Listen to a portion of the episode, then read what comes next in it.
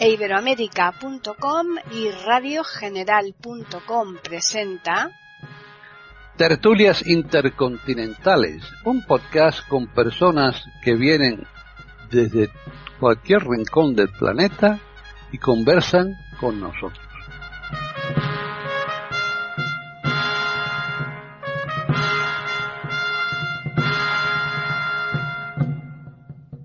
Bienvenidos un día más a tertulias intercontinentales en iberoamérica.com. Soy Paqui Sánchez Galvarro y hoy nuevamente estamos aquí el grupo al completo para mm, realizar esta tertulia que, como todas, porque siempre decimos esta nos parece fantástica, pero es que yo creo que prácticamente todas eh, las, temáticas son interesantes, algunas les pueden gustar más a unos oyentes que a otros, pero mmm, nos gusta precisamente dar variedad.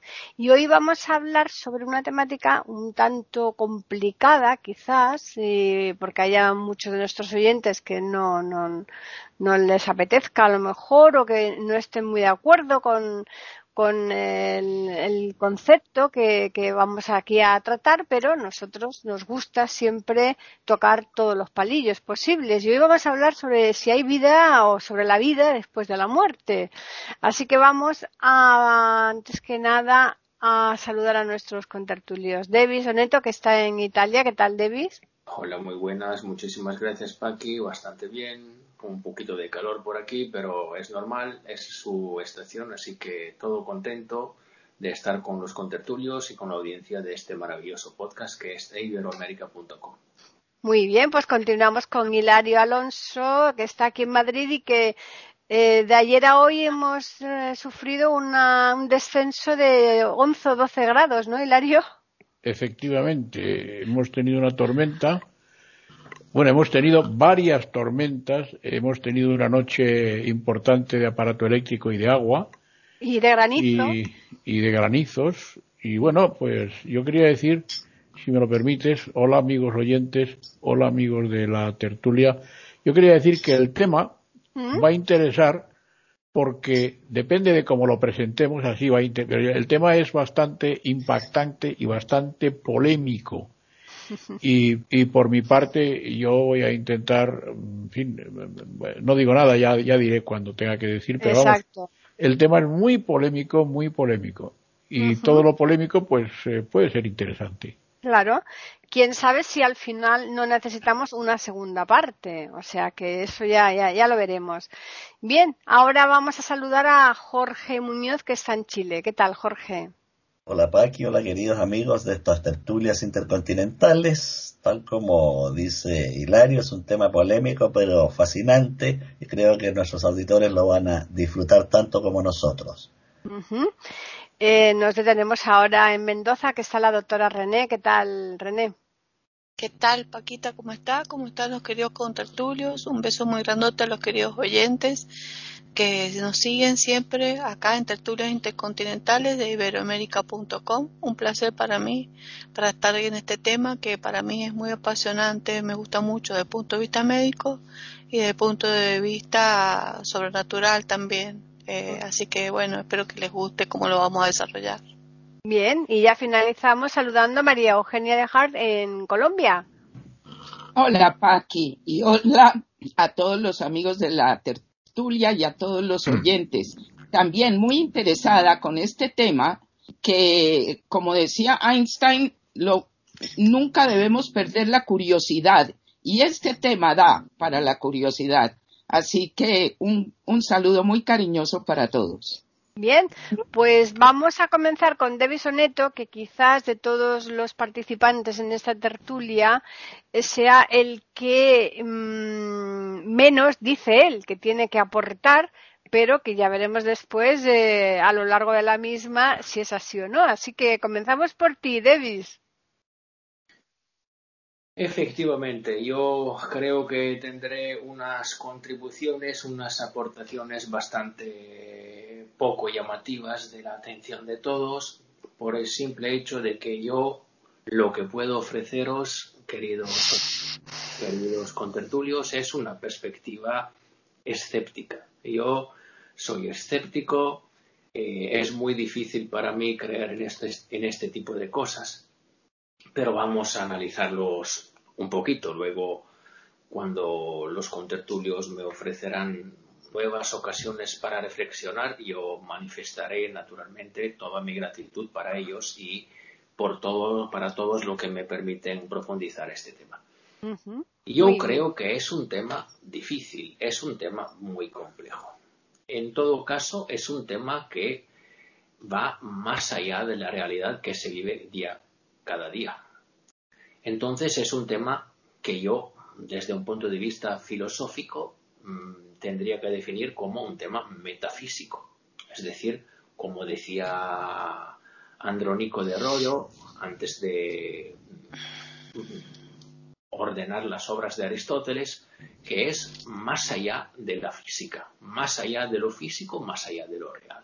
Entonces es un tema que apasiona la humanidad, claro que sí. ¿Por qué apasiona la humanidad? Porque nosotros tenemos muchísima curiosidad para saber lo que nos ocurre después de nuestra muerte. Cuando se muere hay muchísimas eh, hay muchísimos interrogativos, hay muchísimas preguntas que nosotros nos dirigimos. ¿Qué nos ocurrirá? ¿Qué será de nosotros después de que hemos transcurrido esta vida? Y no se sabe. Así que el hombre, naturalmente, por su naturaleza, está bastante dispuesto a preguntarse sobre este tema. Y la pregunta es una pregunta bastante interesante. ¿Por qué? Porque la razón no nos puede decir nada. En este caso, desde un punto de vista filosófico, la razón está fuera de juego. Desde un punto de vista racional, nosotros no podemos decir nada sobre este tema.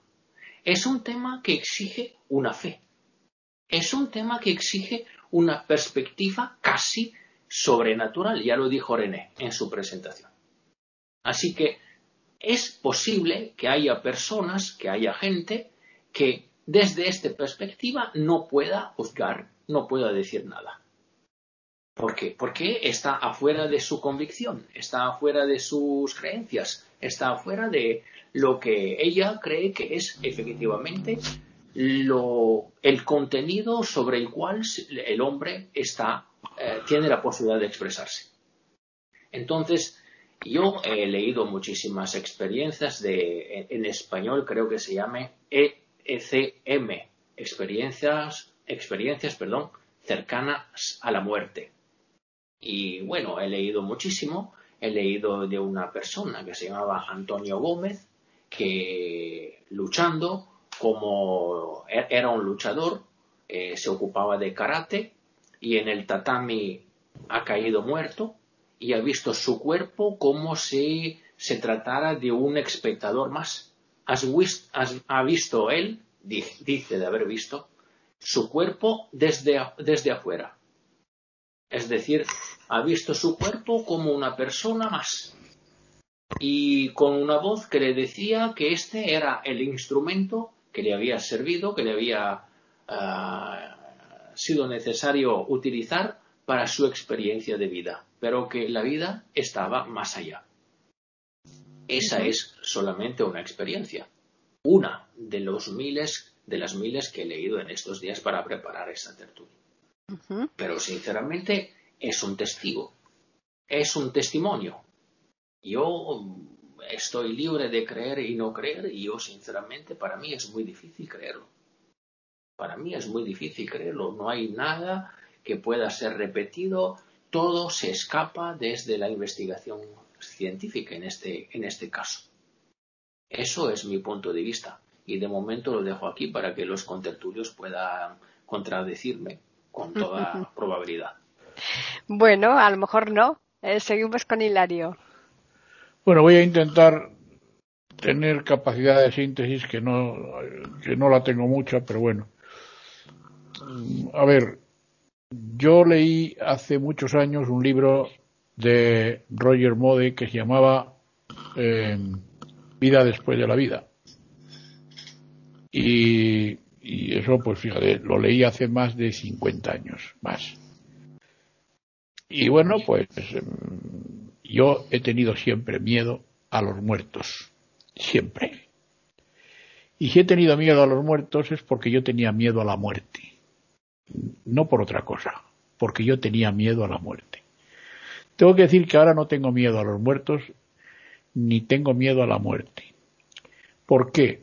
Ya a veces me he confesado aquí en esta tertulia como un eh, estudioso de los fenómenos que llaman esotéricos. Estos fenómenos me han enseñado mucho muchísimo.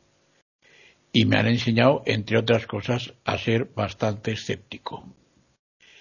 Y, por supuesto, eh, ese escepticismo mm, te enseña a explicar cosas que aparentemente no son explicables. Pero también te enseña a que hay cosas que no se pueden explicar, que la ciencia no ha explicado, que probablemente tendrán explicación, pero que nosotros todavía no tenemos esa explicación. Por ejemplo, nosotros no tenemos explicación de por qué un electrón pasa por dos agujeros a la vez. Por muy distantes que estén los agujeros, pero no lo sabemos. Y un electrón pasa por dos agujeros a la vez. Y no, sabemos por qué es eso. Pero pasa. ¿eh? Nosotros, por ejemplo, nuestra capacidad de análisis se acaba cuando eh, formula su principio de que eh, no podemos eh, ver un electrón en dos posiciones que tiene, como una onda y como un corpúsculo. No lo podemos ver. Lo tenemos que ver solo de una manera. Y eso nos dice que la mayoría de las cosas son indeterminadas. Es el principio de Heisenberg del indeterminismo. Es así. No sabemos por qué es, pero es así. Y ahí nuestra capacidad de análisis por ahora se acaba. Yo, que he trabajado el fenómeno, llamadle como queráis, si queréis llamarle esotérico, llamadle como queráis, pues hay cosas que realmente mm, no se explican. Pero hay cosas que sí que se explican. Yo tengo una teoría que no es mía y que explicaré al final, en, mi conclusión, eh, para, para explicar, por ejemplo, por qué se mueve una mesa en el espiritismo. Yo hace la última sesión de espiritismo que he hecho hace eh, pues eh, siete ocho meses. he participado en una sesión de espiritismo y la mesa se mueve. Y el, la, la, persona que habla mm, por boca del muerto, del muerto que aparece, y, y, una persona habla por boca del muerto, pues eh, yo entiendo que tiene una explicación. No tiene mucha explicación científica, a mi juicio, ¿eh? A lo mejor alguno de vosotros sí que se la encuentra o la conoce, pues como personas que están eh, siendo operadas bajo los efectos de la anestesia están viendo lo que les están haciendo. Eh, dicen que están como flotando y que están viendo lo que les están haciendo. Eso, mm, si eso es así, no tiene explicación. Si es así, no tiene explicación. Pero hay una cosa, bajo mi punto de vista, que sí tiene explicación, aunque a lo mejor la explicación que tiene es subjetiva y es que mm, la muerte es un fenómeno un poco incomprensible. Es un fallo mecánico. La muerte es un fallo mecánico del cuerpo humano. Prueba de que es un fallo mecánico es que ese fallo se va arreglando y la gente cada vez vive más. Yo estuve en una sesión de fisioterapia antes de ayer porque tengo una contractura de un músculo que me está haciendo polvo y, eh, em, bueno, eh, en esa sesión que tuve de, fisioterapia, eh, la fisioterapeuta había asistido a, a un muerto y me dijo que tenía que tenía pacientes de 100 años y de 102 años y que estaban perfectamente. Eso significa que esto de la muerte, si no se va arreglando, al menos se va prolongando. La gente no quiere morir. La gente tiene que dar una explicación de por qué muere. ¿Cómo es que muere la gente? ¿Por qué muere la gente? Nacer para morir. Parece que no tiene mucho sentido, ¿no? Hay un, autor que se llama eh, Razor, Razor Quell, me parece, y, y, hay otro que se llama eh, Yuval, que es judío, que no me acuerdo cómo se llama de, de, de apellido, que es el que eh, tiene un libro que habréis leído alguno de vosotros que se llama de animales a dioses o algo así, de hombres a dioses o de homos a dioses, tal. Se llama Yuval. Dioses, sí. Exacto. Eh, que también sostiene que la muerte es un fallo mecánico. Y la religión intenta dar una explicación a todas estas cosas. Yo, mm, que no quiero agotar más tiempo, digo, luego ya diré cosas, contaré anécdotas. Yo creo que, que la gente mm, no asume la muerte. La sociedad está de espaldas a la muerte y no la asume. Y, y necesita una explicación del porqué de las cosas. Eh, para mí, la muerte, ahora, desde mi perspectiva, desde mi punto de vista, desde mi pobre experiencia, desde estas alturas de mi vida, que me voy a morir supongo que pronto, pues eh, para mí yo creo que la muerte es la nada, al menos físicamente es la nada. Luego yo no sé, no sé mucho más, la verdad. Pero luego os contaré anécdotas de mi trabajo, de mi, de mi, de mis experiencias por ahí en estas cosas, ¿no? Bien, están escuchando tertulias intercontinentales en iberamérica.com. Pues continuamos con Jorge. Bueno, el gran químico Lavoisier decía nada se crea, nada se pierde, la materia solo se transforma. Y en este sentido, efectivamente, la muerte no existe.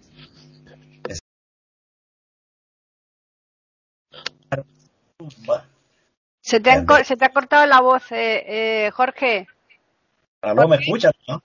Sí, a ver, desde que la materia se transforma, continúa ahí. 3, 2, 1. Bueno, si la materia solo se transforma, como decía Lavoisier, significa que la muerte no existe, sino que los seres vivos pasan de un estado a otro. Así, por ejemplo, un árbol envejece, se derrumba, se descompone y vuelve a la tierra en calidad de nutriente para otros seres vegetales, insectos, etc. Pero ese árbol, ese roble, ya no existe, pero su materia sigue existiendo. En este sentido, no cabe duda que no hay muerte. Pero cuando nosotros hablamos aquí, en esta tertulia, de vida después de la muerte, tengo la impresión que nos estamos refiriendo a otra cosa. Sería, ¿puede un hombre o una mujer que mueren después de esa muerte seguir existiendo con los mismos niveles de conciencia y entendimiento en otro plano o nivel? Esa sería la pregunta. Este tema, en mi opinión, se puede enfocar desde tres ángulos. La negación total, la aceptación total o la duda razonable. Yo me sitúo en esta última posición, la duda razonable, porque en este momento nadie tiene la verdad, ni los que niegan ni los que aceptan. Por lo tanto, necesariamente tenemos que caer en la duda. La Sociedad Médico-Quirúrgica de Alicante hace un tiempo invitó a una charla sobre este tema al doctor Manuel Sanz Segarra. Este hombre, que es cirujano, señala que son varias las situaciones que pueden producir en ser, ser humano visiones e imágenes. Eh, primero los estados psicóticos, también la, las drogas, Luego menciona algunos fármacos y, los y algunos anestésicos. Él señala que ha trabajado con muchísimos pacientes terminales y que ha tenido la experiencia de seres aparentemente muertos, pacientes de él, porque estaban sin respiración, sin pulso cardíaco y sin actividad mental, con electroencefalograma plano. Y han logrado, entre comillas, resucitarlos. Narra el caso de una paciente de él que después de muchos tiras y afloja porque no quería hablar sobre la experiencia que había tenido, porque decía que le iban a tildar de loca, que le iban a mandar a un psiquiatra, hasta que él la convenció que le contara lo que había sucedido y ella le contó que vio como él, el doctor Sanz Segarra, le hacía las maniobras de resucitación, respiración artificial, masaje cardíaco, soluciones de, de bicarbonato, creo, para estimular la actividad metabólica. Todo eso ella lo vio y le dijo más aún, pasé a través de tu cuerpo, quise tocarte. Y el médico dice, yo no sentí nada, pero eso me reflejó, me señaló ella. Luego, esto en España, luego le cuenta que cruzó el muro de la sala y le describió todo lo que estaba ocurriendo al lado. Cosa que él dice que era efectivamente cierta, incluso habló con las personas del lado, revisó los computadores y era exactamente así como narraba esta persona. Estoy señalando lo que relata este médico. Aquí yo me hago una pregunta. ¿Nos puede constar que estos pacientes estaban verdaderamente muertos?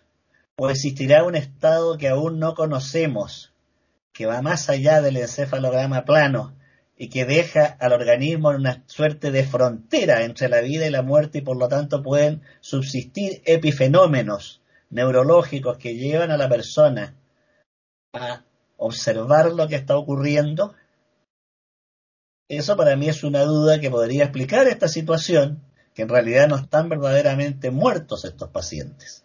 Yo no he conocido ni un caso de una persona muerta hace 5, 10, 20 años que haya reaparecido a contar lo que está viviendo. Siempre se en estos estados de quirófano. Por lo tanto, vuelvo a preguntarme, ¿está realmente muerta esa persona?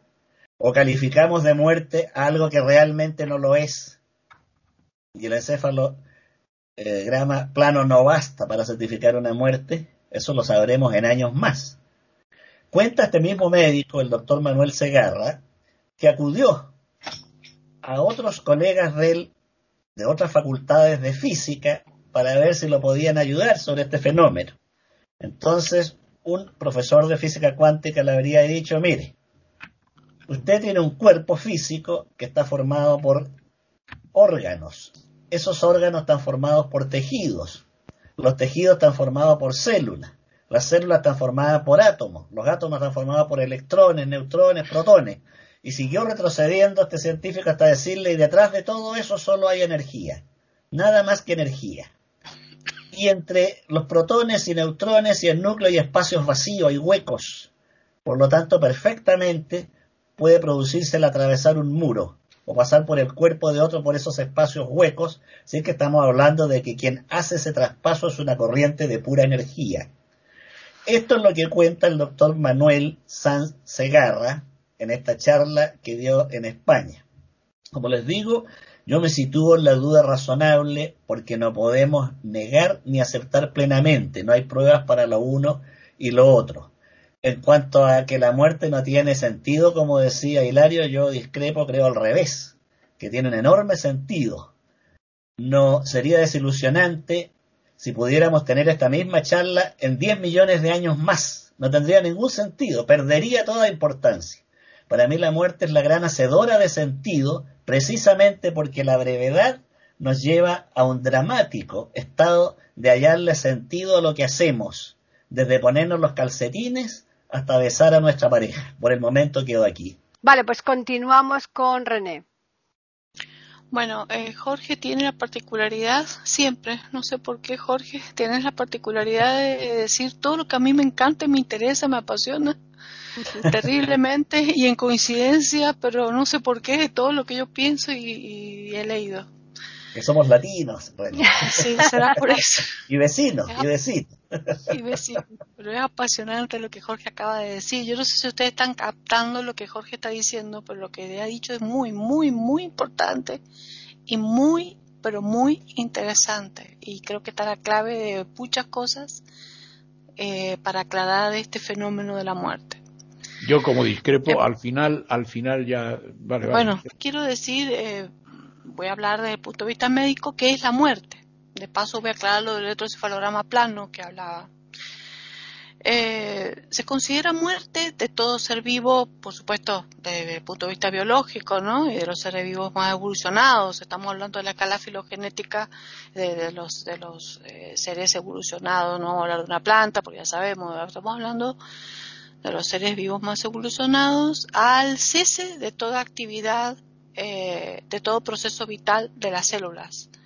Eh, en este momento de muerte, eh, las células entran a un proceso de degradación de sus membranas celulares, eh, se destruyen las membranas celulares y los núcleos, las membranas celulares con el ácido nucleicos, es decir, el desóxido ribonucleico, empiezan a, perder la capacidad de, de, sintetizar proteínas, empieza a destruirse, a desmenuzarse y muchas de las células del organismo humano eh, tienen el fenómeno de apoptosis. Es un fenómeno por el cual hay una memoria en la genética de muchos grupos celulares del organismo humano, de, todos los sistemas y tejidos, que ya tienen en su sistema eh, de, programación la fecha exacta en que va a hacer esa apoptosis. O sea que aunque nosotros no lo sepamos, muchas células de nuestro cuerpo saben cuándo van a morir. Esta apoptosis puede ocurrir eh, en distintas etapas de nuestra vida, sin que nosotros nos demos cuenta, por algo cuatro veces replicamos nuestro cuerpo sin saberlo, esas células mueren y son reemplazadas por otras, y cuatro veces nos replicamos tratando de ser casi iguales, pero tenemos a veces una falla. Por eso cuando ya somos viejos no tenemos la misma fisonomía ni característica de cuando somos más jóvenes, no solamente por el proceso de envejecimiento del tejido y de deterioro, sino porque inclusive hay ciertas asimetrías, eh, en una oreja baja que la otra quizás, la nariz más asimétrica, o sea, no siempre se replica igual, depende de la integridad de los telómeros de las células que se van replicando. Este fenómeno de apoptosis puede ser el final cuando las células ya claudican definitivamente.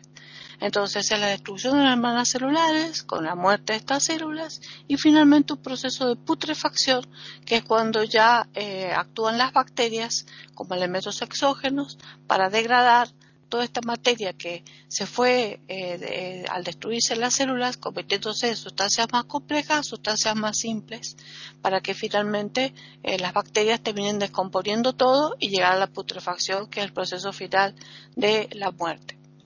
Este proceso biológico es un proceso irreversible, o sea, eso se considera muerte. A un proceso irreversible ya no tiene vuelta atrás eh, tiene que haber ciertos parámetros para considerar una persona que esté muerta. Esos parámetros son una pérdida, primero, una pérdida total de la conciencia, en segundo lugar, una pérdida total de la, de la conexión y transmisión del neuroeje, es decir, del encéfalo y del sistema de conducción de, todo lo que es el tubo neural, eh, estipulando todo lo que es el cuerpo. En un tercer paso, eh, hay una falta total de, activación del sensorio, es decir, no hay estímulos, la, las pupilas están totalmente dilatadas, no responde a los reflejos pupilares y tampoco responde a los distintos estímulos eh, que se hacen vestibulares. El vestíbulo, la vía vestibular es la, es la vía que eh, tiene que ver con el equilibrio, se puede ver la cabeza de un lado al otro y hay respuestas eh, de los miembros eh, y de los ojos, el movimiento conjugado de los ojos frente al movimiento y no, no hay respuesta. Y bueno, eh, por último, eh, hay un paro total irreversible de la respiración espontánea. Es decir, la persona no puede respirar por sí misma y por ende, por supuesto, paro cardiorrespiratorio. Si la persona está en un, supongamos, a ver, una vez lo charlamos esto en, una, en un programa que hicimos con Hilario eh, sobre la diferencia que había entre muerte cerebral y coma, ¿no? Este, si la persona está conectada eh, a, un, a electroencefalogramas y a distintos conectores con electrodos a nivel cerebral eh, y ya se detecta una curva plana del electroencefalograma, eh, se sabe que la persona ha muerto. ¿no? Ahora, esta persona está mantenida por un respirador, supongamos ese ejemplo, es decir, está conectada a un respirador que respira por ello, entonces por él, por lo tanto, al ingresar el aire eh, y al salir, el corazón va a estar activo y va a haber una circulación cardiopulmonar. Pero al haber un cese, una curva plana, probablemente se considera que esa persona ha fallecido. Y si la persona ha tenido un accidente, es una persona sana, que no tiene una destrucción del resto de sistemas y órganos, es cuando se le da a los familiares y se le dice si puede ser un donante futuro de órganos, porque los órganos están intactos, tratan de preservarlo, lo mantienen con respiración, eh, eh, digamos, con respiración artificial, sacan todos los órganos que se puedan trasplantar, ustedes saben que la mayoría ya cada vez más órganos trasplantables, lo vacían completo y cuando terminan ya lo sacan el tubo y lo último es corazón y pulmón para trasladar con urgencia a los, a los organismos que están esperando esos órganos eh, que van a ser trasplantados. Ahora, la duda es lo que comentaba Jorge. ¿Cómo sabemos si esa persona está viva? ¿Una curva plana certifica que esa persona está muerta?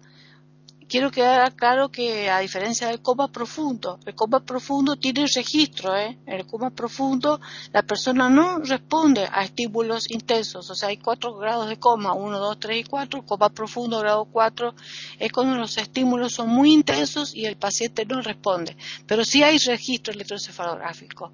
Muerte significa que no hay nada, curva plana.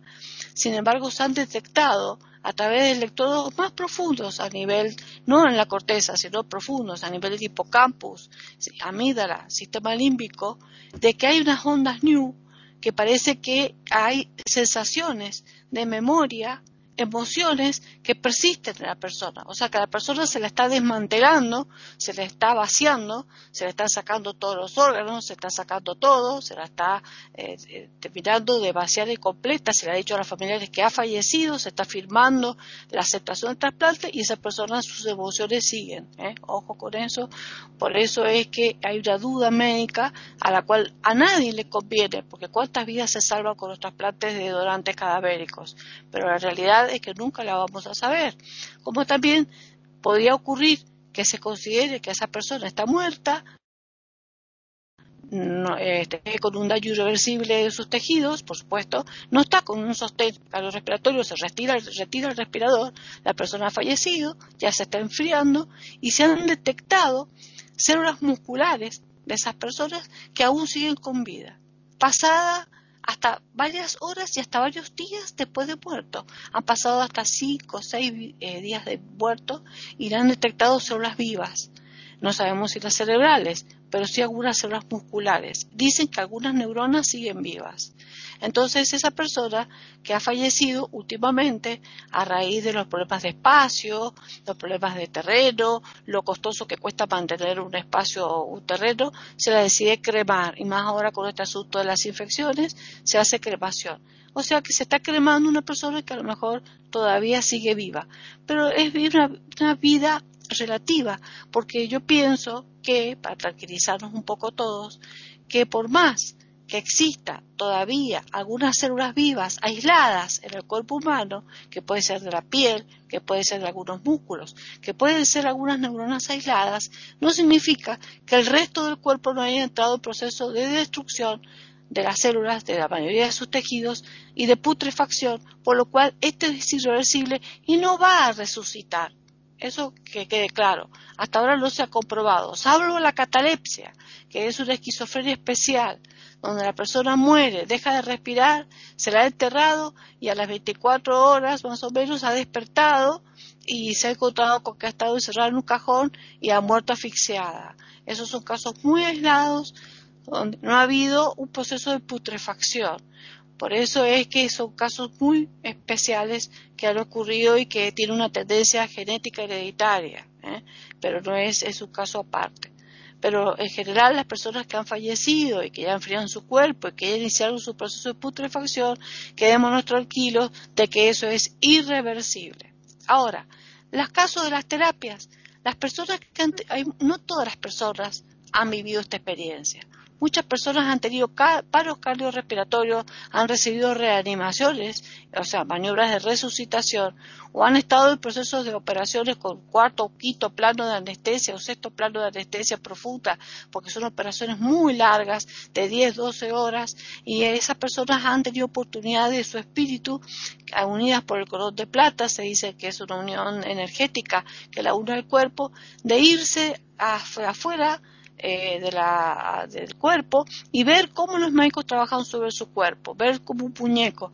Hay una cosa que han descrito varias personas que han estado en esta situación, con las que he hablado yo, ¿no? Teta teta, es decir, eh, cercanas a mí, ya han fallecido, pero que han estado muy graves y han sido intervenidas quirúrgicamente, que han salido y se han encontrado eh, generalmente en la esquina de la habitación. La predilección de los espíritus se dice a los ángulos, a las esquinas de las habitaciones.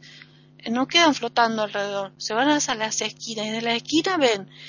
Este caso que conozco yo eh, se trasladó fuera de las paredes de la terapia, del quirófano, perdón, y, vio a su madre y a su padre siendo ciega, vio a su madre, a su padre y a su hermano que había viajado de una provincia del sur, del interior, con su cuñada que no conocía y al bebé que no conocía y cómo estaban vestidos.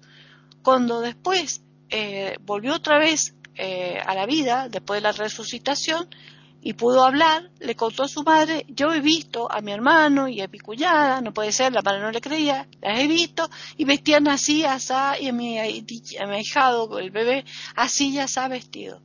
No podía creer la madre que siendo ciega, su hija pudiera describir algo que había acontecido afuera de la terapia. Entonces eso comprobó a través de un escrito, lo tengo el escrito yo, eh, esa chica lo comprobó y por supuesto después falleció finalmente por una sepsis, tenía una diabetes 1, em, pudo comprobar cómo pudo ver su espíritu, es decir, que el espíritu no es ciego, la ceguera es del cuerpo, no del alma, y que el espíritu existe, ¿no? Y que la energía existe, cuando eh, tenía la oportunidad de volver a su cuerpo. Bueno, hay muchas experiencias relatadas, como personas que se han accidentado y que han sido resucitadas después, eh, que han salido del cuerpo, han visto su cuerpo como si fuera un muñeco plástico y han vuelto al cuerpo y han relatado. Eso está escrito en muchos libros médicos. Son experiencias. Lo que decía Jorge con respecto a la energía, claro que sí. La energía se transforma, nunca la energía desaparece. Eh, sabemos que el cosmos, todo el universo, todos los planetas, nuestro planeta, todo lo vivo es energía pura, desde lo máximo tangible hasta lo intangible. Pero esa energía tiene que transformarse, no puede desaparecer. Ahora, después de que nosotros ya somos declarados muertos médicamente, después que nosotros ya hemos eh, sido cremados o ya estamos en proceso de, putrefacción, ¿qué pasa con nuestra energía álmica? Eh, no lo podemos eh, saber porque los relatos que tenemos son únicamente ya sobrenaturales a través de mediums, a través del espiritismo, a través de apariciones, a través de fotos eh, de que se han sacado a familias y ha aparecido de golpe un espíritu detrás de la familia que no estaba, o ha aparecido un espíritu arriba de un toldo, sentado, en una foto, cosas así, que se han relatado en varios libros, como el libro de Red de Suros, que es un libro muy interesante, que relata todas estas experiencias eh, de fenómenos eh, que no podemos explicar. No lo podemos explicar, claro, porque es muy difícil eh, en forma tangible y científica de darle explicación. Quedo acá para explicarles después una experiencia que se ha hecho con eh, personas con respecto a qué opinan de las creencias, qué opinamos los humanos de las creencias de la vida más allá de la muerte. Bien, pues ya finalizamos esta primera ronda con María Eugenia. Bueno, eh, primero me encanta ser última porque me beneficio de todo lo que están diciendo mis contertulios. Entonces, cuando yo estaba preparando esto, me dije a mí misma que de pronto puede ser lo más útil de lo que yo pueda hacer. Y entonces pensé que yo quería poner siempre, y es lo que ya se ha hecho, entre otras cosas, un contexto aquí que tenga madurez de pensamiento y que no vaya a ser únicamente de, de situaciones o anécdotas de las cuales yo podía hablar de muchas. Entonces recordé algo que aprendí yo hace muchos años atrás, alrededor de los años 80, yo estaba eh, muy viviendo dentro del mundo de Naciones Unidas. Y en esa época tuve la oportunidad de tener una conversación fascinante con un hombre maravilloso que era Rafael Salas. Rafael Salas era el director ejecutivo del Fondo de las Naciones Unidas para la Población así como UNESCO, UNICEF, esto es el UNFPA de población, y este era un hombre absolutamente maravilloso. Él era filipino, era budista, y yo tuve la oportunidad de estar una vez con él sola y tuvimos una maravillosa conversación, estábamos en Cartagena. Y, y él me estaba hablando a mí sobre eh, eh, eh, el pensamiento oriental, el pensamiento occidental, donde se complementaban, en fin, y yo estaba fascinada escuchándolo.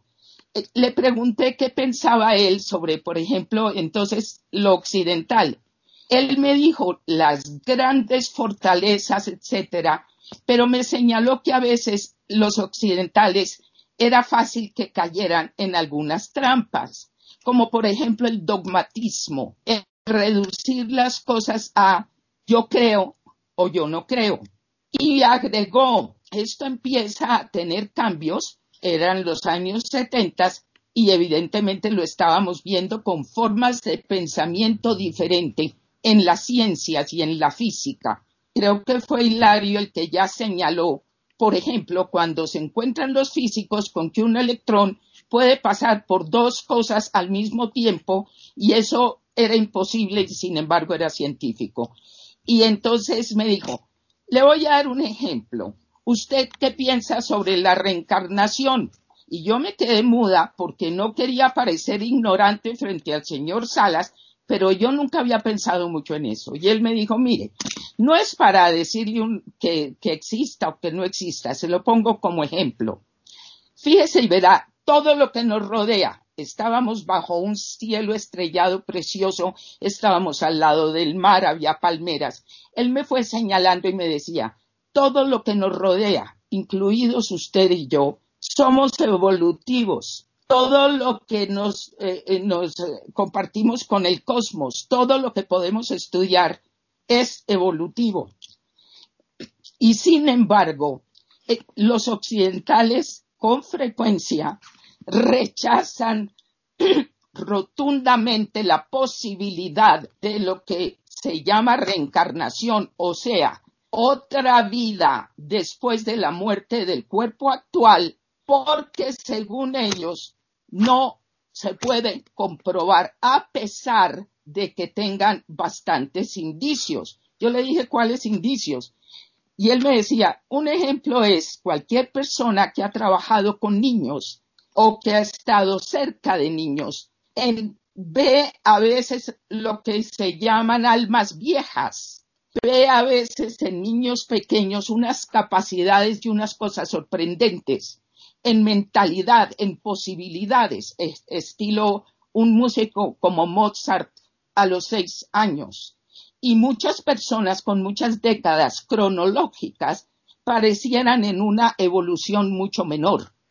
Como ese tipo de ejemplos me fue dando varios, lo que él me decía a mí es pruebas contundentes de laboratorio no es lo que se encuentra, pero hay más indicios de esto como posibilidad que tal vez lo contrario.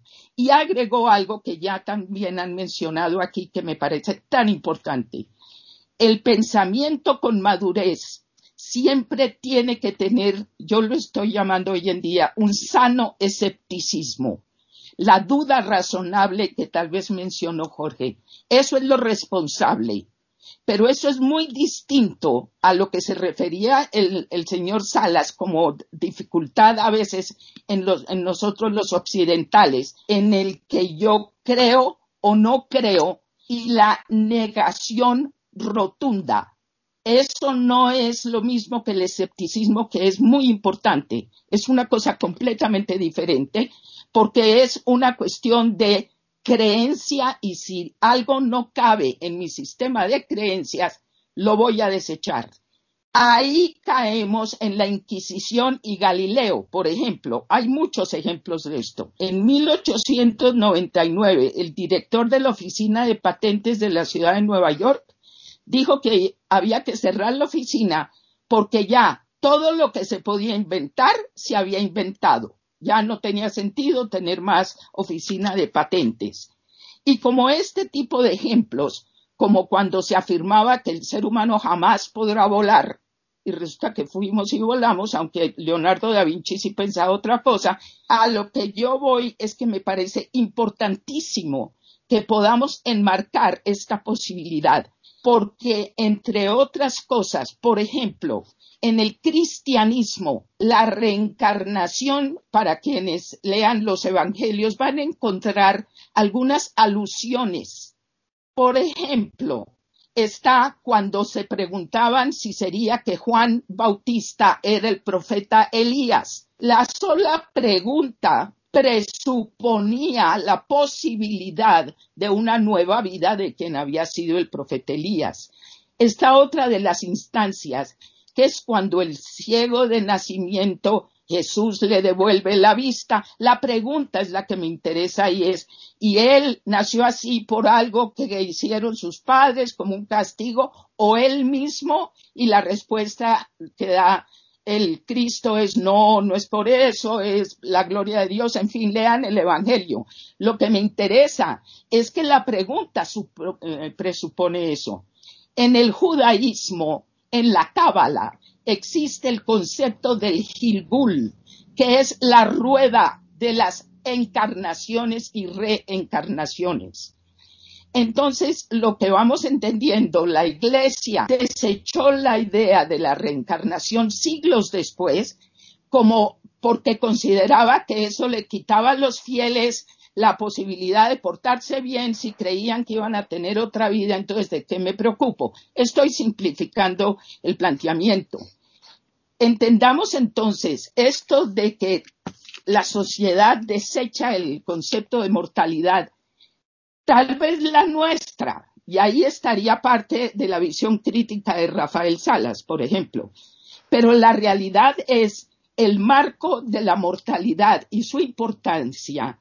Lo describe Borges en el Aleph, cuando en uno de sus maravillosos cuentos narra la historia de un hombre, y lean porque es maravilloso el cuento, como todo lo de Borges, que toma un elixir que lo convierte, creo que se llama el inmortal, que lo convierte en inmortal y se pasa siglos buscando el antídoto. Una novela con el mismo tema escribió Simone de Beauvoir, todos los hombres son mortales. Y lo que ambas novelas muestran es la futilidad que sería la inmortalidad, el agobio, que creo que también alguno ya señaló, que si dentro de millones de años tuviéramos, tal vez fue Jorge, la misma conversación, eso está señalado en estas dos novelas. Y el autor Rollo May que en su libro Amor y Voluntad señala la mortalidad como el marco esencial que le da importancia a la vida. Entonces, todos somos mortales. Por último, entonces también, a mí me encanta Voltaire. Ya varias veces he citado yo a Voltaire, que me parece un pensador que obliga a pensar justamente valga la redundancia, que alguna vez decía que si él había nacido una vez y le parecía tan increíble que uno naciera una sola vez, no le parecía menos probable que fueran dos veces, con el humor que lo caracterizaba. En cuanto a pruebas, miren, hay varios libros. Uno es el de Raymond Moody, que alguno de ustedes ya señaló, que tal vez fue de las primeras médicos que se metió de lleno a explorar en forma científica y médica las experiencias que se estaban dando. Pero hay más. Había un médico que se llamaba Melvin Morse, era pediatra. Él leyó con mucho respeto todo lo de Moody y lo de algunos otros, y él era muy escéptico y realmente pensaba que había toda suerte de explicaciones médicas que René nos podría explicar mejor incluso, y él resolvió meterse a investigar. Él era pediatra, trabajaba con niños y con adolescentes. Entonces él pensaba que con pequeñitos, con seres que eran menos, eh, había menos influencia cultural, si se quiere, era probable que se pudieran explicar muchísimas cosas sin que fuera simplemente una cosa cultural inculcada. Lo interesante del libro del doctor Morse, que duró varios años, el primer libro, porque escribió varios, se llama Closer to the Light, más cerca de la luz, porque para su asombro y estupor, lo que le resultó su estudio fue lo contrario. si les interesa, el trabajo del doctor Morse con su equipo duró varios años y salieron tres libros sobre cosas concretas y la mayoría de los pacientes niños. Entonces, es como para que vayamos entendiendo que hay mucho más escrito y documentado. Y voy a terminar entonces, porque esta primera parte para mí que yo quería aportar era este marco que le estamos dando a esto, más allá de si creo o no, porque creo que fue Hilario el que señaló los físicos cuando se toparon con las realidades que empezaban a aparecer en la física cuántica, para algunos fue casi causa de depresión profunda, porque todo lucía ser absurdo hasta que entendieron que eran ellos los que tenían que cambiar su forma de pensamiento y entendieron ahí el pensamiento oriental, incluido el pensamiento místico también en Occidente. Esto para que podamos entonces organizarnos alrededor del tema, como dijo Rafael Salas, donde tengamos la duda razonable, donde no tengamos la caída en manos de charlatanes que van a explotar cualquier cosa con las personas, pero que entendamos que es tan, tan metido dentro de las culturas que con esto termino esta primera parte mía. Los tibetanos tienen una, una forma de despedirse. Lástima que yo no sé hablar tibetano porque la palabra es muy bonita, pero lo que significa ese despedida es hasta mañana o la próxima vida, lo que venga primero. Con esto termino. Bien, hay también una obra de teatro muy famosa de Jardiel Poncela que se llama Cuatro corazones sin freno y marcha atrás. Sobre este tema es muy divertida, pero que es muy significativa. O sea que si no la conocéis, yo os la puedo pasar. Bueno, eh, encantadísimo de cómo se está desarrollando este tema. A mí me gusta y me apasiona. Y me parece muy bien que le apasione también a la gente que nos está escuchando, porque eso significa que mm, la sociedad occidental no es tan materialista como parece. Es decir, que hay una espiritualidad en lo que se está diciendo y es un espíritu que efectivamente a mí me encanta. Desgraciadamente para mí tengo muy poco este espíritu. Yo os digo con muchísima sinceridad que para mí es muy difícil darme cuenta de que pueda haber vida después de la, de la muerte. A este propósito os señalo, mm, además de los autores que ya los contertulios han puesto a la atención de la audiencia, eh, una autora más que es Elizabeth eh, Kubler-Ross, me parece que se llama así, que ha escrito muchísimos libros sobre, sobre este tema y que es una, una escritora encantadora, ¿eh? que es una joya leerla. Yo no he leído totalmente sus libros, pero unas páginas sí, me parece muy bien. Están escritas perfectamente y son muy atractivas. Son muy atractivas. Yo os digo una cosa, mm, es también atractivo Immanuel Kant, el cual yo, a, mí me parece haber ya señalado una obra. Es un escrito precrítico suyo, es decir, antes de la crítica de la razón pura, antes de la crítica de la razón práctica, antes de la crítica del juicio. A Kant le vino una idea eh, de escribir otro librito, muy pequeño, muy pequeño, casi, casi desconocido que normalmente los, manuales que se estudian de filosofía hablan muy poco de esto. Y este, escrito este escrito titula eh, Sueños de un, de un visionario esclarecido por los sueños de la metafísica. Es una obra realmente muy, eh, muy interesante y se pone ya en una perspectiva crítica por parte de Kant con respecto a la metafísica.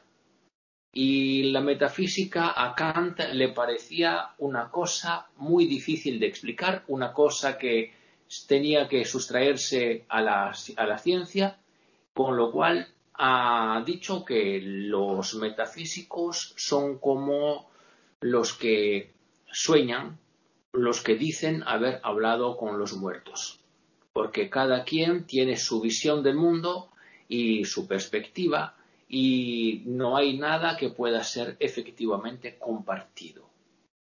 Ahora, ¿qué significa compartir este tipo de experiencia? Yo creo que los únicos que pueden compartir una experiencia de este tipo es lo que los han, son los que han vivido estas experiencias.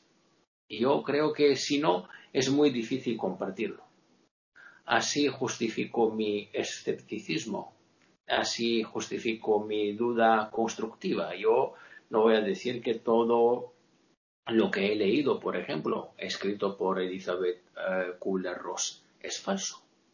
Muy lejos de mi, de, mi, de mi manera de sentir y de ver la vida. Pero sí, para mí es difícil saber que efectivamente puede haber una vida después de esta vida. Yo me lo explico así. Eh, lo ha dicho Hilario en su exordio, diciendo que efectivamente, eh, normalmente la humanidad, los hombres tienen miedo a la muerte. Y eso es el motivo, este es el motivo que nos empuja a expresarnos sobre lo que nos ocurrirá después de esta vida. Porque tenemos miedo a la muerte. Yo también tengo miedo a la muerte. Bueno, antes mucho más, ahora mucho menos. Pero mi miedo a la muerte es debido a que cuando tenía más o menos unos cuatro o cinco años, perdón la experiencia autobiográfica, me hicieron que besara a mi tío que había muerto desde hace desde tres días y que ya olía bastante a mal. Desde aquel momento yo no quise sentir hablar de la muerte, yo no quise oír hablar de muerte. Luego me acerqué a la perspectiva de la muerte, me acerqué a la perspectiva de la muerte por, por mérito de Martin Heidegger. Martin Heidegger es el pensador que me ha hecho cambiar de, de idea sobre la muerte y me ha hecho que pudiera entender que la muerte es una la manera mejor para elegir lo que más me gusta en esta vida. Esa es una interpretación muy sintética de Heidegger. Ahora no tengo el tiempo para desarrollarla más. Pero sinceramente, saber que mis días son días contados es una manera importantísima que tenemos a disposición para saber cómo organizar nuestra vida, cómo organizar nuestro tiempo, cómo organizar nuestras actividades y eso me parece sinceramente muy importante. Así que yo, mm, Hilario, perdóname, pero no estoy de acuerdo en que la muerte sea la nada. Que, bueno, sí, la muerte es la nada, pero en el mismo tiempo, siendo la nada, es lo que nos permite encontrar el sentido más profundo de nuestra existencia. Y lo dejo aquí para que los contertulios sigan. Están escuchando tertulias intercontinentales en iberamérica.com. Hilario. Bueno, bueno, bueno, bueno. Mm, soy la manzana de la discordia, pero no me importa. Me encuentro feliz. A ver, deduzco que, por supuesto, no, no queréis vivir un millón de años porque no podéis. No queréis vivir cien años, bueno, cien años sí podéis vivir no queréis vivir mucho porque, porque no podéis.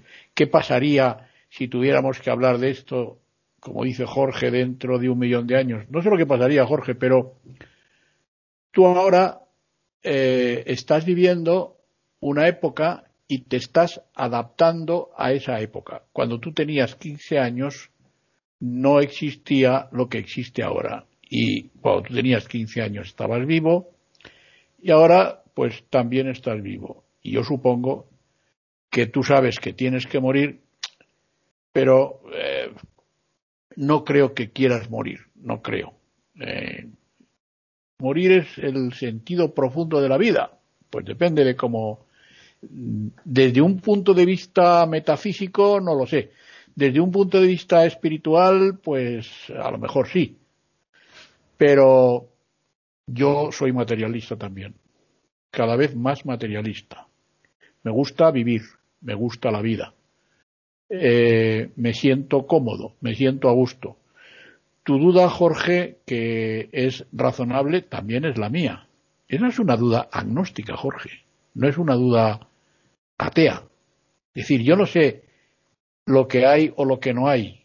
Dudo. Pues yo también, Jorge, yo, yo dudo de eso. Luego, yo creo que no discrepamos tanto. Sí discrepamos en una cosa. Discrepamos en que parece ser que yo digo que la muerte es la nada, médicamente, según ha explicado René, la muerte es la nada, lo ha explicado René, médicamente, ¿eh? eh prescindo de, lo espiritual. Si, si queréis y da tiempo, luego hablamos de lo espiritual, que no creo que dé tiempo, pero bueno. Pero, pero yo sí creo que médicamente la muerte es la nada, lo ha explicado René, lo ha dicho. ¿Mm? Hay una descomposición total que dan los átomos, por supuesto. Y, y entonces, pues mm, yo creo que, que la gente no quiere morir y sabe que va a morir, lo sabe, pero intenta todo el mundo tenerla lejos. Es más, yo entiendo que la sociedad vuelve, vuelve la espalda a la muerte. La gente, ¿qué va a pasar mañana? Y yo qué sé, no me importa lo que pase mañana, ya vendrá mañana, ya veremos a ver lo que va a pasar mañana. A mí no me interesa lo que vaya a pasar mañana, ya lo veré. Lo que va a pasar mañana ya lo veré. Verás, yo, a mí no me importa la muerte siempre que la muerte suponga un cambio de estado. Pero es que eso no lo sé, no lo veo, lo dudo. Si la muerte eh, es un cambio de estado, no, no un cambio de estado energético, sino un cambio de estado material, un cambio de estado físico, un cambio de estado eh, con mi conciencia psíquica o como la quieras llamar, a mí no me importa. A mí entonces la muerte no me importa. Si la muerte es mi destrucción, yo sé que va a ser esa, si nadie me dice otra cosa, pero eso, hombre, sí que me importa y la verdad es que no le encuentro mucho sentido. Es decir, nacer para físicamente aniquilarme, yo no le encuentro sentido. Insisto, yo soy ahora mucho más materialista que cuando tenía 20 o 25 años. Es al revés. Yo debo ser el espíritu de la contradicción, pero, pero es así. De todas formas, es una pena que no podamos entrar en el tema por el tiempo que queda, que es poco, pero estamos hablando de vida después de la vida. Yo, después de la vida, después de la, aparentemente después de la vida, yo tengo un montón de experiencias porque he trabajado más de 40 años el tema, por supuesto es un hobby, eh, lo sigo y cada vez que, que lo sigues, cada vez que, que, profundizas en él, ves que no llegas a ninguna parte. No, no tenemos esa capacidad, no, no somos, por lo menos aparentemente no somos sobrenaturales, no, no, no podemos alcanzar ese estado eh, de omnisciencia que nos permita saber mucho más allá de lo que sabemos. No, no podemos, no podemos. Pero yo os aseguro que, mm, por ejemplo, yo no sé si habréis hecho Ouija, que es una forma de espiritismo, y en la Ouija el vaso se mueve y se escapa de los dedos. Es decir, tú pones eh, los dedos en el vaso de la Ouija y el, y el vaso empieza a moverse con una velocidad tremenda y se escapa de tus dedos el vaso. Se escapa y se mueve aparentemente solo tú aplicas uh, en una sesión de espiritismo la, la, mesa como soporte material de esa sesión, el taburete de tres patas, por ejemplo, que es el, es el espiritismo clásico y duro, y la mesa se mueve. La mesa se levanta y si tú le haces preguntas al espíritu que son un poco duras o un poco comprometidas, la mesa se mueve con rabia. Y a veces la mesa se vuelca. Eso lo he visto yo, que soy ciego. ¿Sabes? Eso lo he visto yo. Y, y yo he visto, tengo una experiencia, por ejemplo, de que mi suegro tenía un cáncer de hígado, estaba en un hospital en Madrid y yo vivía en Salamanca, y todas las noches de madrugada nos sonaba el timbre de casa y nosotros no sabíamos quién llamaba, no llamaba nadie aparentemente, no llamaba nadie, absolutamente nadie. Y así se tiró un mes con esta situación de llamando a casa eh, por el timbre de la puerta de madrugada y no sabíamos quién era. Y por supuesto que todo tiene explicación, ya lo dije antes, pero hay cosas que no tienen explicación. Y una noche ya nos llamaron al timbre de la puerta de casa, no al portero automático, no al teléfono, no al interfono, sino al timbre.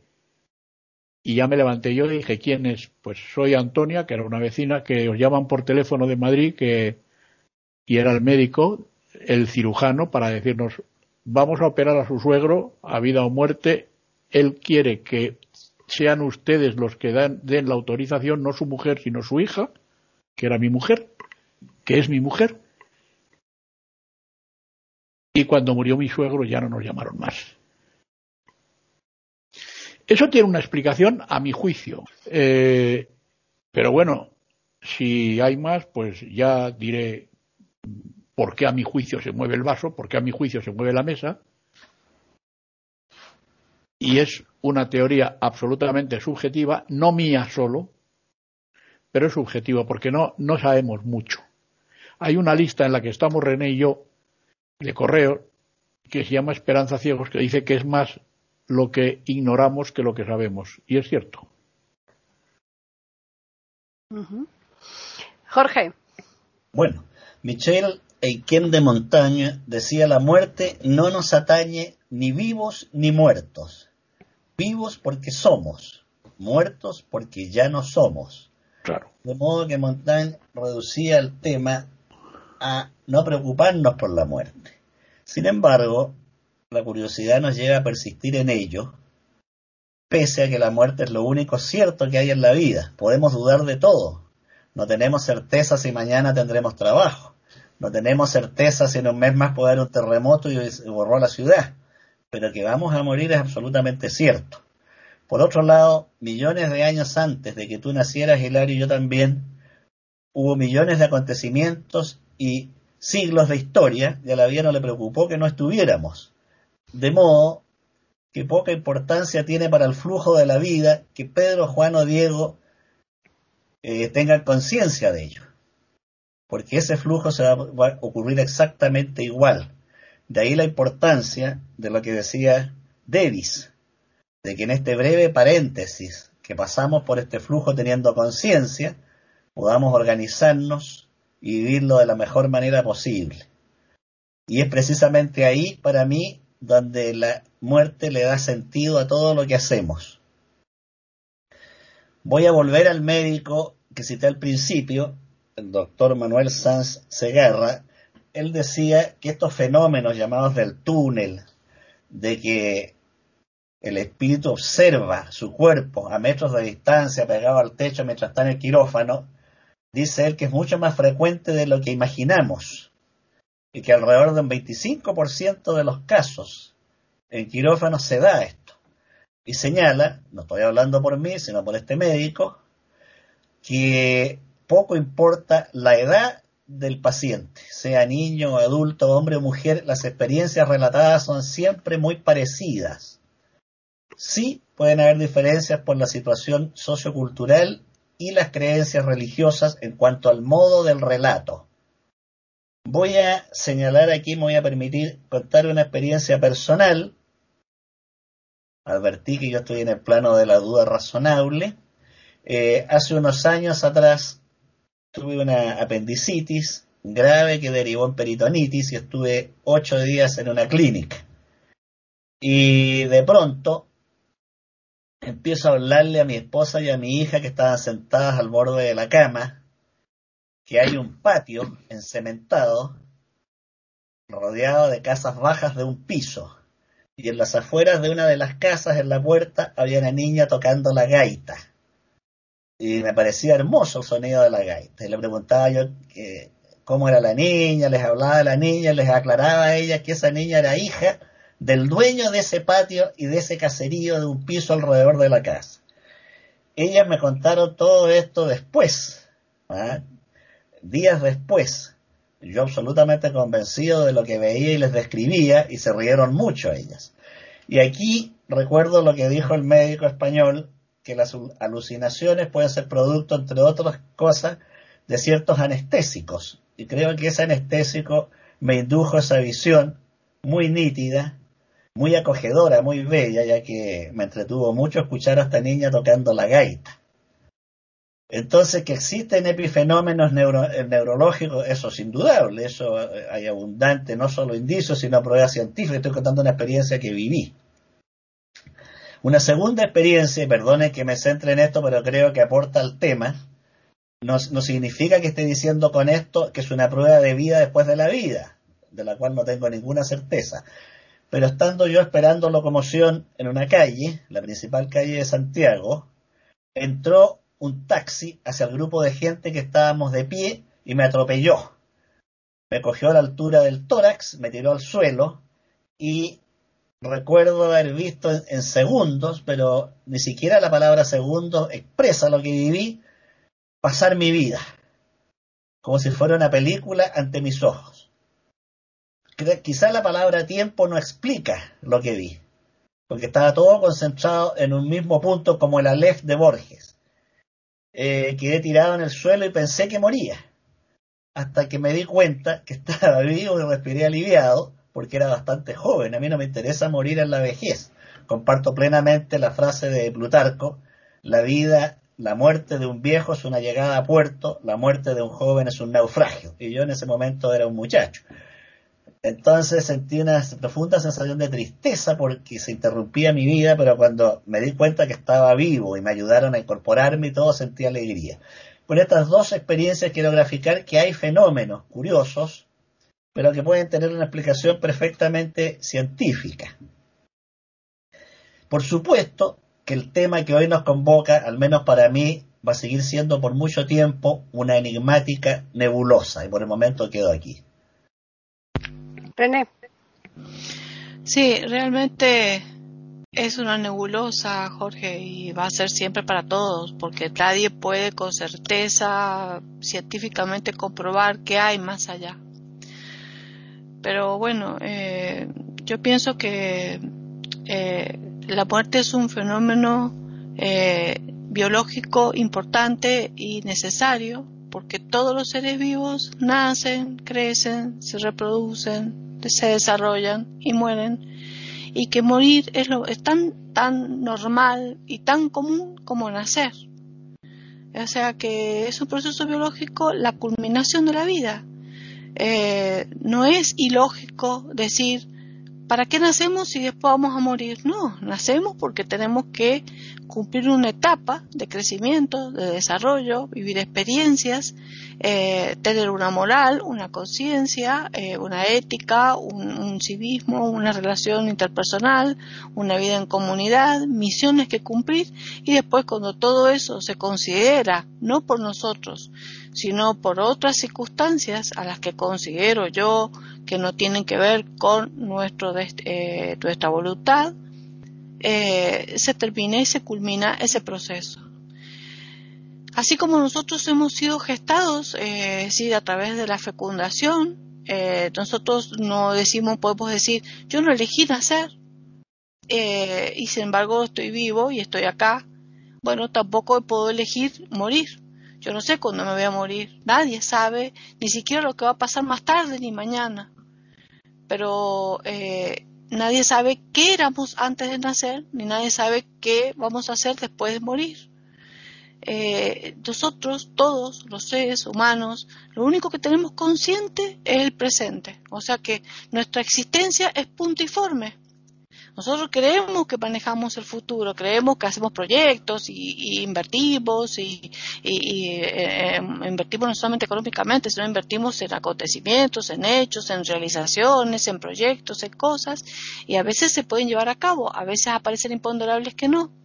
Pero nosotros no tenemos la vida nuestra ni la de nadie en nuestras manos, porque la vida a pesar de que creemos que la tenemos en nuestro cuerpo, no nos pertenece como no nos pertenece la vida de nadie, como no nos pertenece la naturaleza, como no nos pertenece nada.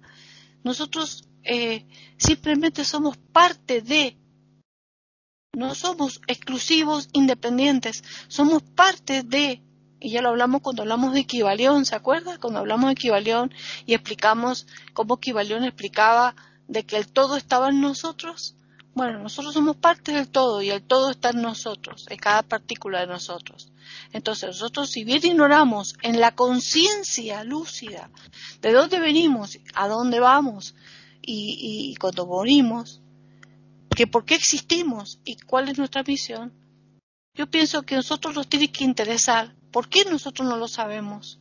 Hay otros que han sido privilegiados en la historia y han sabido la fecha exacta que van a morir y saben exactamente por qué están y a quién van a conocer yo he admirado la, a través de la historia que han existido gente conocida y desconocida que saben eso, pero la mayoría, el 99,9% de la población de la humanidad, no sabe nada, nada, nada más que de su existencia presente. ¿Por qué no tenemos conciencia de dónde venimos, a dónde vamos? ¿Por qué, eh, cuándo nos vamos a morir? ¿Qué hay más allá de la muerte? ¿Por qué no sabemos?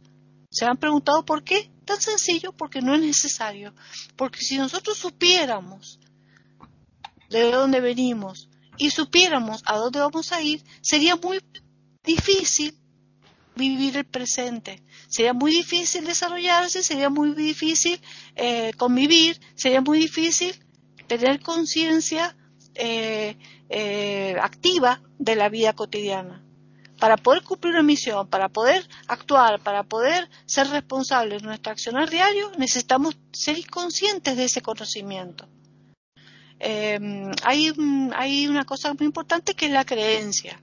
Evidentemente, la vida más allá de la muerte, el 99% de los casos está basado en conocimientos religiosos, ya sean orientales, ya sean occidentales, el cristianismo.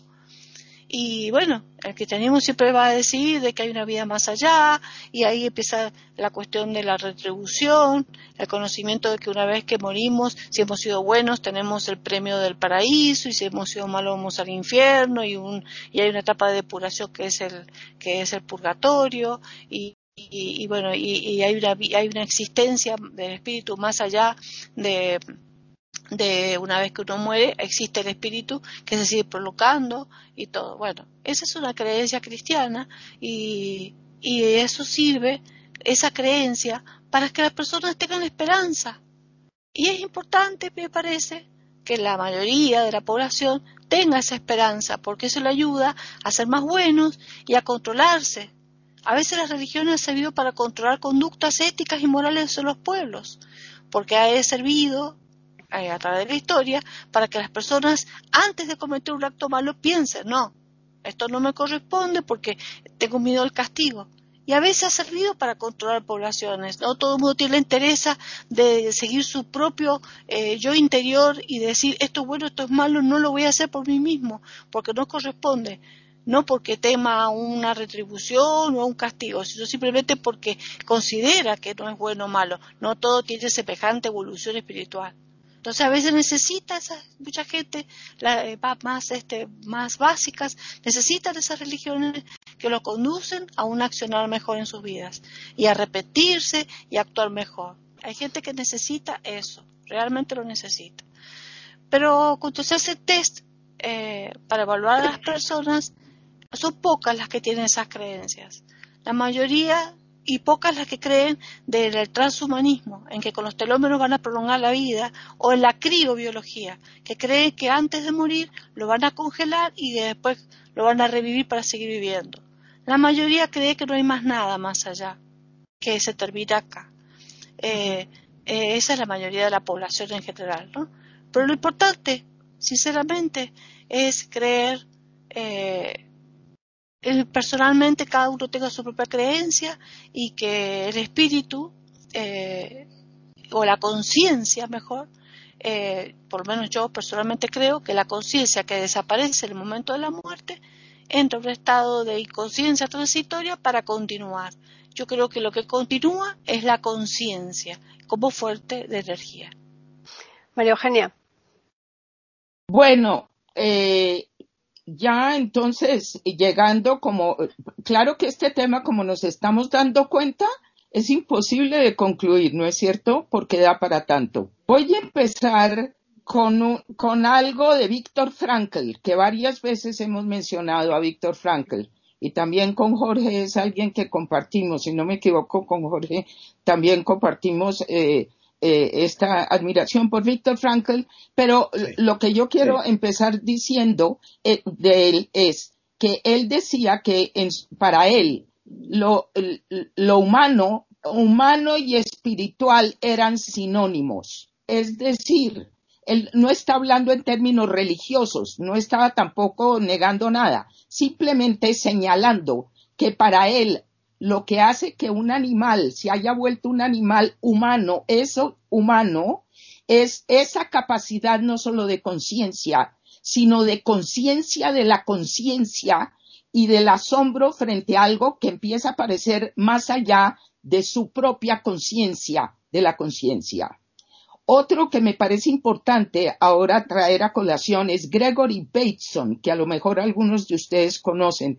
Gregory Bateson, eh, antropólogo, biólogo, eh, casado con Margaret Mead, una antropóloga importantísima, ambos en el siglo XX, y Gregory Bateson es de los que trajo los cambios de pensamiento de la física moderna a las demás disciplinas y ahí sale mi formación sistémica, por ejemplo, donde se ve que todo está unido.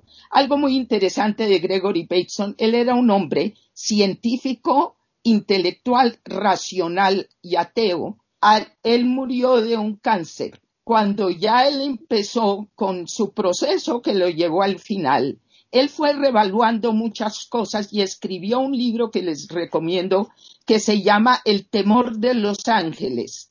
Él tomó el título de su libro de El paraíso perdido, eh, que es Los necios irrumpen donde los ángeles temen andar. Eso es de, de Milton. Él tomó eso como el título de su libro y el subtítulo es Epistemología de lo Sagrado. Y lo que él hace en este último libro que le ayudó a escribir su hija, Mary Catherine, que por cierto lo publicó después de la muerte de Bateson, pero es como él tuvo que revaluar viendo su propio final, no solo por mecanismo de defensa, sino porque entendió que no había abordado muchas cosas en su pensamiento anterior. Esto es para que vayamos entendiendo un poco estas estas formas de pensamiento alrededor de la vida y de la muerte y lo que me parece interesante hoy de la tertulia. Hemos hablado más de la vida y de la muerte. Todavía no hemos abordado tanto la posibilidad de vidas posteriores. Es muy interesante, pero me parece muy importante que lo hayamos hecho aquí.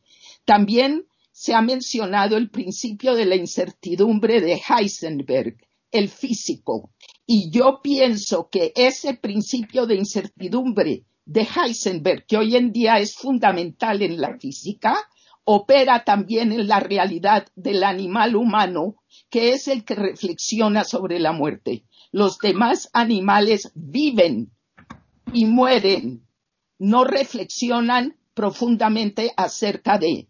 Nosotros sí, y por eso en nuestras vidas humanas también opera el principio de la incertidumbre. Y eso es de inmensa importancia. La mortalidad como el marco de la vida, ya lo hemos señalado varios, es algo que es justamente lo que le da el marco como en las obras de arte, que tienen marcos, las obras literarias tienen finales, y alguna sinfonía se llama sinfonía inconclusa. No hay vidas inconclusas, todos morimos. Bueno, hablo un poquito también en mis experiencias. porque yo empecé a acompañar lechos de muerte hace ya 40 años. Y yo empecé por el interés que había en los años 70 alrededor de otra persona mencionada hoy muy importante, la doctora Elizabeth Kubler-Ross. Y si bien ella posteriormente ha escrito muchísimo sobre el tema de la vida después de la muerte, el principio de la doctora Kubler-Ross fue señalar cómo Occidente estábamos tan equivocados en cómo habíamos empezado a manejar la muerte, desechando la importancia de rituales y de una serie de fórmulas culturales importantes en lo que se suponía que era un progreso, un progreso donde se rechazaban muchas creencias, muchas prácticas religiosas o espirituales como producto de la ignorancia a ese tipo de, puntos equivocados es que se refería Rafael Salas en nuestro pensamiento. Elizabeth Kubler-Ross abrió el tema y nos, nos brindó una reflexión muy importante para manejos diferentes de la muerte, de la vida y de los duelos. Entonces, como conclusión para mí en esta parte, lo que estamos dándonos cuenta es tal vez teniendo el sentido del humor y de la humildad de entender que no sabemos casi nada, como alguno dijo, ¿no es cierto? No somos ni siquiera una gota en el océano, pero somos los animales que queremos saber frente al misterio.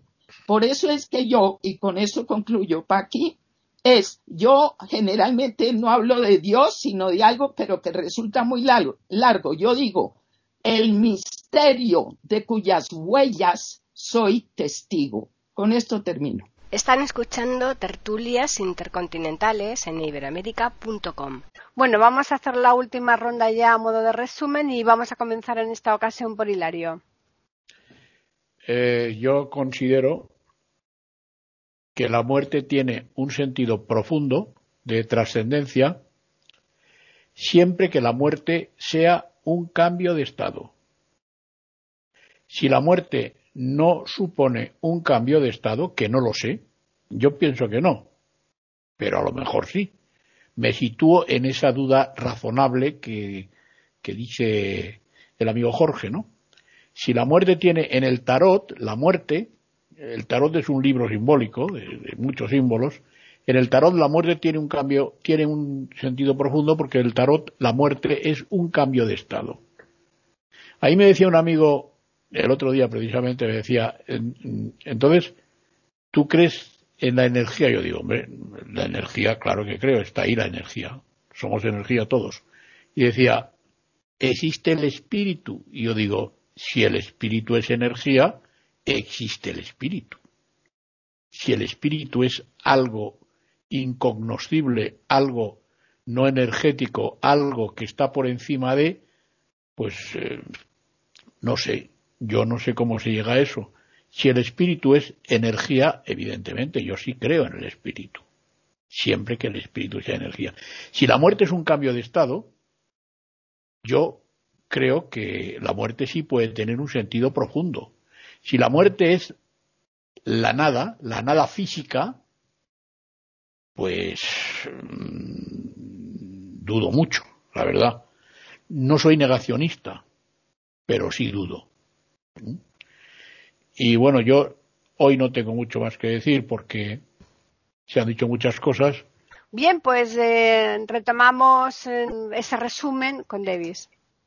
Bueno, insisto con lo que estaba diciendo y lo resumo diciendo que me parece espectacular tener unas experiencias como las que contaron los contertulios o como las que contó esa Elizabeth eh, Kubler-Ross o como la que hemos leído en Internet. A mí también me habría gustado mucho eh, en algunos momentos de mi vida poder sentir a mi lado la presencia de mi papá, que se ha muerto desde hace ya bastantes años y pero que eso a mí no me ha ocurrido. Yo, como os digo, no puedo no puedo decir nada sobre esto porque no he tenido experiencias y insisto en decir que los únicos que pueden entender hasta el final lo que significa vida después de las vidas son los que han podido vivir una experiencia, no digo la misma, pero que una experiencia bastante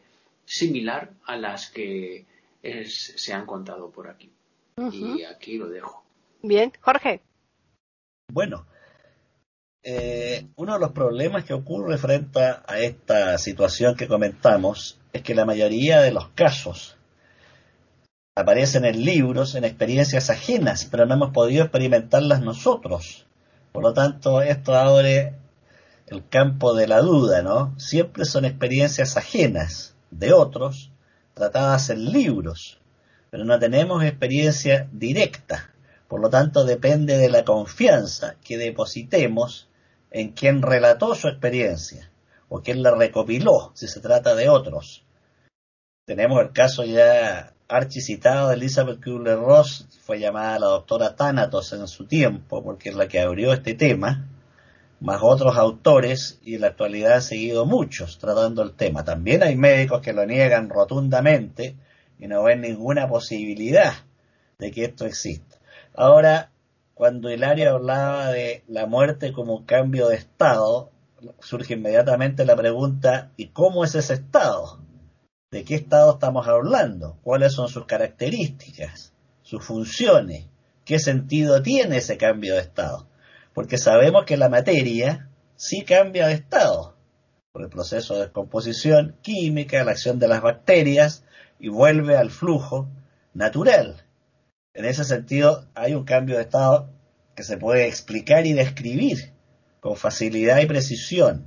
Pero cuando hablamos de un espíritu, cuya existencia no está demostrada científicamente y por lo tanto solo existe en el plano de la creencia, entonces, si el propio espíritu subsiste en la creencia, el estado nuevo a que llegaría ese espíritu atrapado en la vaina del cuerpo también sería una nueva creencia. Por lo tanto, estamos hablando de creencia de creencias y, y por ende llegamos al tema de la fe. O sea, salimos ya del plano de la lógica, de la ciencia, para pasar necesariamente a la fe y de aquí a la religión o al misticismo. Y seguimos entonces en un tema dificilísimo de acabar o de cerrar, porque salimos del plano de la racionalidad, teniendo en cuenta que la racionalidad no es la única forma de aprender la realidad y acceder al conocimiento. Por el momento quedo aquí. René. Bueno, eh, justamente eso es lo que sucede, que nosotros, yo pienso que somos seres espirituales viviendo una experiencia transitoria física y que volvemos otra vez a nuestro estado espiritual, que nuestro estado espiritual es nuestro verdadero estado y que tenemos experiencias físicas transitorias muchas en este planeta y en otros. Eh, las conciencias no se pueden nunca perder porque justamente los, neurofisiólogos eh, y las neurociencias no saben explicar bien qué es la conciencia. Porque la conciencia no es el estado lúcido de la corteza cerebral. La conciencia es un estado y no puede explicar la ciencia qué es el alma porque, porque la, ciencia la, la ciencia nunca va a poder explicar lo que no es tangible. Y la energía espiritual no es tangible. La única forma de que un espíritu se haga tangible es utilizando energía de un aparato electrónico, de una televisión o de personas que hay alrededor para que pueda transfigurarse una parte de ellos y aparecerse ante la visión de muchas personas cuando quieren dar un mensaje. Eh, necesita de otras energías más fuertes que son terrestres para poder manifestarse. Entonces, eh, es una energía, estamos rodeados continuamente de millones de, de estados y de niveles este, con donde estamos eh, con, distintos espíritus que no vemos y que ellos no nos ven a nosotros. Entonces, eh, esa es mi idea. Ahora, esa idea que yo tengo no es porque yo la inventé, sino porque está relatado en muchísimos libros que han tratado científicamente de comprobarlo, inclusive médicos y científicos metidos en el medio de estos trabajos de investigación. Ahora, yo sí, eh, Jorge, viví una experiencia. Por eso es que yo también he cambiado mi conducta a raíz de, esa experiencia. Yo cuando tuve mis gemelas tuve una hemorragia muy grande y tuve una muerte con paro cardiorrespiratorio y fue por un túnel. Hasta entonces no conocía lo del famoso túnel que lo le fui leyendo después. Eh, me iba como si fuera a toda velocidad, como si quien va por un tren este, a toda velocidad eh, hacia una luz intensa que se movía como un vórtice al final, una luz blanca con rodeada de una luz violeta tipo índigo, pero era como una energía poderosa y una sensación de bienestar tan grande que yo me quería ir para allá. No es que pasé al otro plano, no vi nada allá, pero sí una voz metálica, y lo raro que era una voz masculina metálica y del lado derecho de mi oído solo extraño, me decía, las nenas, las nenas, y me volví y me pechaba para atrás como si fuera que me tiraran hacia atrás, y otra vez me iba rápido para allá y otra vez volvía. Hasta que me acuerdo que me desperté con mi hermano que me zamarreaba y me decía, colaborá, colaborá, despertá. Y ahí entré en conciencia y lucidez, pero es, eso no lo puedo olvidar. Nunca lo pude olvidar. Ha pasado ya 33 años y no lo puedo olvidar porque fue una experiencia inédita, única en mi vida, de una sensación que hizo que le perdiera totalmente el temor a la muerte. Estando en contacto con la muerte, con los pacientes, con mi, hermano, mi padre que había fallecido, siempre todos tememos a la muerte. Le perdí el temor a la muerte porque ahí me di cuenta que, que irse para allá era maravilloso. Y quedé tan rara muchos años quedé rara, que hasta el día de hoy sé que irse más allá va a ser más maravilloso que estar acá. Lo que pasa es que no podemos tener nosotros ese estatus mental de que irse más allá es más maravilloso, porque nosotros tenemos que cumplir nuestro rol acá. Nuestra misión está acá y cuando nos vayamos a ir será cuando el destino o, la divinidad o el cosmos o ya llámese lo que ustedes quieran considerar o nuestro sistema de, culminación biológica lo quiera eh, para nosotros. No hay una decisión, no debe ser por voluntad el final, por voluntad propia me refiero, sino que eso ya está destinado a una voluntad superior como el de hacer. Entonces hay que considerar que mientras se tenga vida hay que hacer lo mejor posible en esta vida. Para después eh, considerar que, eh, pero no tener miedo porque hay una cosa maravillosa más allá. Eso me ha dado una paz increíble cuando pienso en la muerte. Para mí la muerte no es una cosa trágica. La gente debería llorar cuando un niño nace y debería reír cuando alguien se ha ido, porque sé que esa persona que se va va a un estado feliz. Nosotros cuando lloramos porque alguien muere porque lloramos por nuestro egoísmo, porque esa persona que amamos no la tenemos más. Esa es una realidad. Y cuando un bebé nace nos parece un milagro, pero sabemos que ese ser que está naciendo, que es maravilloso y que es precioso y tierno, que se me presenta de esa forma tan tierna para que nosotros seamos felices, va a vivir un tránsito de sufrimiento, de escollos, de lucha, de esfuerzos, de sacrificios, que no sabemos cómo ir a hacer. No es que yo esté tomando la vida como trágica, sino que la vida no es fácil para nadie. Y mentira que alguien me diga que la vida es fácil que por supuesto hay personalidades que son más trágicas, más depresivas y que hay personalidades más alegres, eso no cabe duda, pero que la vida tiene sus dificultades no la va a negar, nadie me lo puede negar. Y acá quedo, no digo. María Eugenia. Bueno, miren, yo pienso con este tema que eh, en algo que, que, se me vino alguna vez a la cabeza y que me explica eh, para abordar estas cosas. Yo hablo del lenguaje del feto si una criatura antes de nacer, y yo me imagino si fueran mellizos adentro de su mamá y no han nacido, ¿cómo se imaginarían? Como si uno dijera al otro, ¿y tú crees que existe algo que se llama mamá? ¿Cómo sería una vida después de esta? ¿Cómo va a existir nada después de donde estamos? Y si contemplaran el paso por el canal de parto y la salida, no se les ocurriría nunca primero que no iban a estar en agua, Segundo, que había algo que se llamara luz, que, en fin, tantas cosas. Entonces, yo lo que pienso es que tal vez podemos acordarnos lo, lo, que dijo un físico contemporáneo maravilloso que es Neil deGrasse Tyson, que dice, el universo no está bajo ninguna obligación de tener sentido para ti, como ubicarnos como seres maravillosos, humanos, animales, etcétera, pero también con la humildad de entender lo poquito que somos dentro de lo que es el cosmos extraordinario. En esto también pienso por algo que estaba también hablando René sobre la conciencia y yo pienso que así como la música no es el violín, la conciencia no es el cerebro. ¿Ok? En cuanto a pruebas que podamos tener, realmente si uno se sienta a pensar en algo que alguna vez referí eh, yo en, en, otra tertulia, pero que viene al caso, fue la famosa conversación del Dalai Lama con el científico tan importante Carl Sagan, cuando Sagan le preguntó si a usted le presentaran pruebas contundentes de que no existe la reencarnación, ¿usted qué haría? Y el Dalai Lama instantáneamente contestó, si me muestran pruebas contundentes, fehacientes e irrefutables, yo me paro inmediatamente a decir, hemos incurrido en un error, tenemos que revisar todo nuestro pensamiento y hay que cambiar todo. Y le hago una pregunta a usted, doctor Sagan, ¿cuáles serían esas pruebas? Y ambos sonrieron.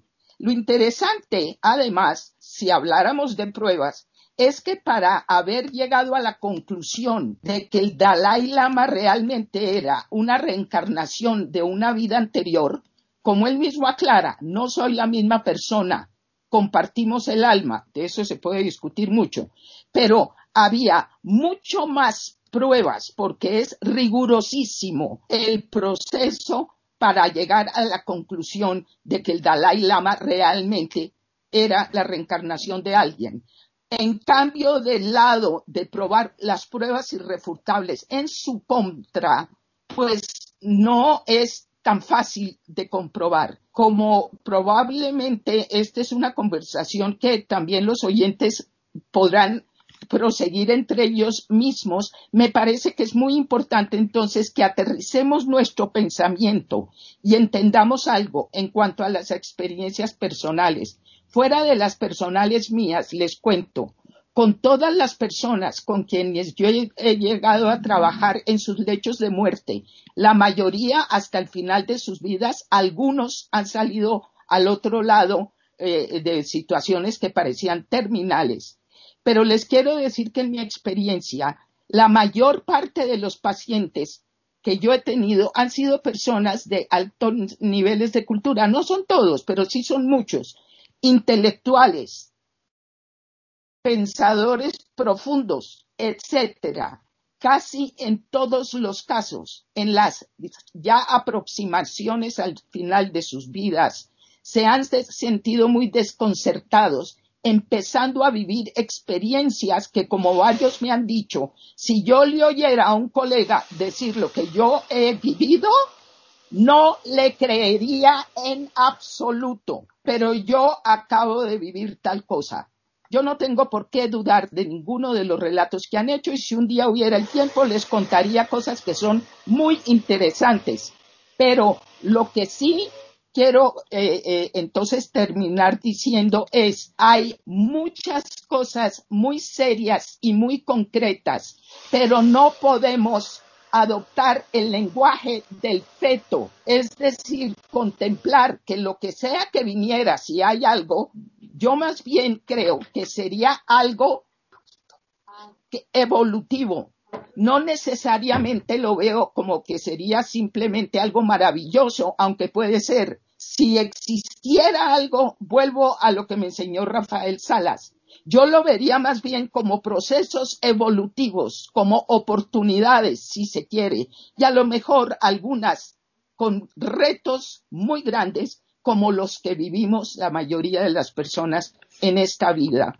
Entonces, con esto concluyo en un tema que me ha parecido realmente maravilloso y les agradezco a todos mis compañeros porque he aprendido mucho. Pues yo creo que como todos. ¿eh? Eh, aquí estamos precisamente para llevar a cabo estos temas tan dispares, tan distintos Y lo que queremos es precisamente es que los oyentes que nos siguen semana tras semana se queden un poquito sorprendidos ¿no? de la temática para que vean que, que hay mucha variedad y desde luego desde nuestro punto de vista por lo menos calidad. Después ellos que juzguen ¿no? y determinen. Eh, agradecemos como siempre la presencia de todos vosotros y sobre todo también eh, queremos hacer hincapié en que todos nuestros oyentes que nos siguen semana tras semana, pues que permanezcan y que si desean eh, que hablemos de algún tema en concreto, pues nosotros estamos encantados, siempre estamos abiertos, ¿no? Para que eh, nos escriban y pueden hacerlo al correo que tenemos que es tertulias y también tenemos un Twitter que es eiberoamérica con las iniciales E, I y la A de América en mayúsculas. Así pues, emplazarles para la próxima semana aquí el lunes en iberoamérica.com y nosotros les tendremos preparada una nueva tertulia intercontinental.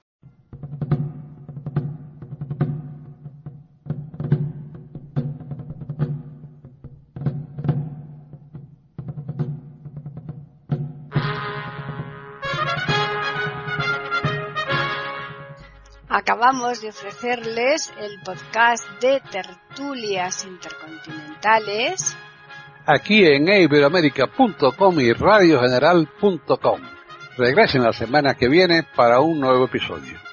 Hasta la próxima semana.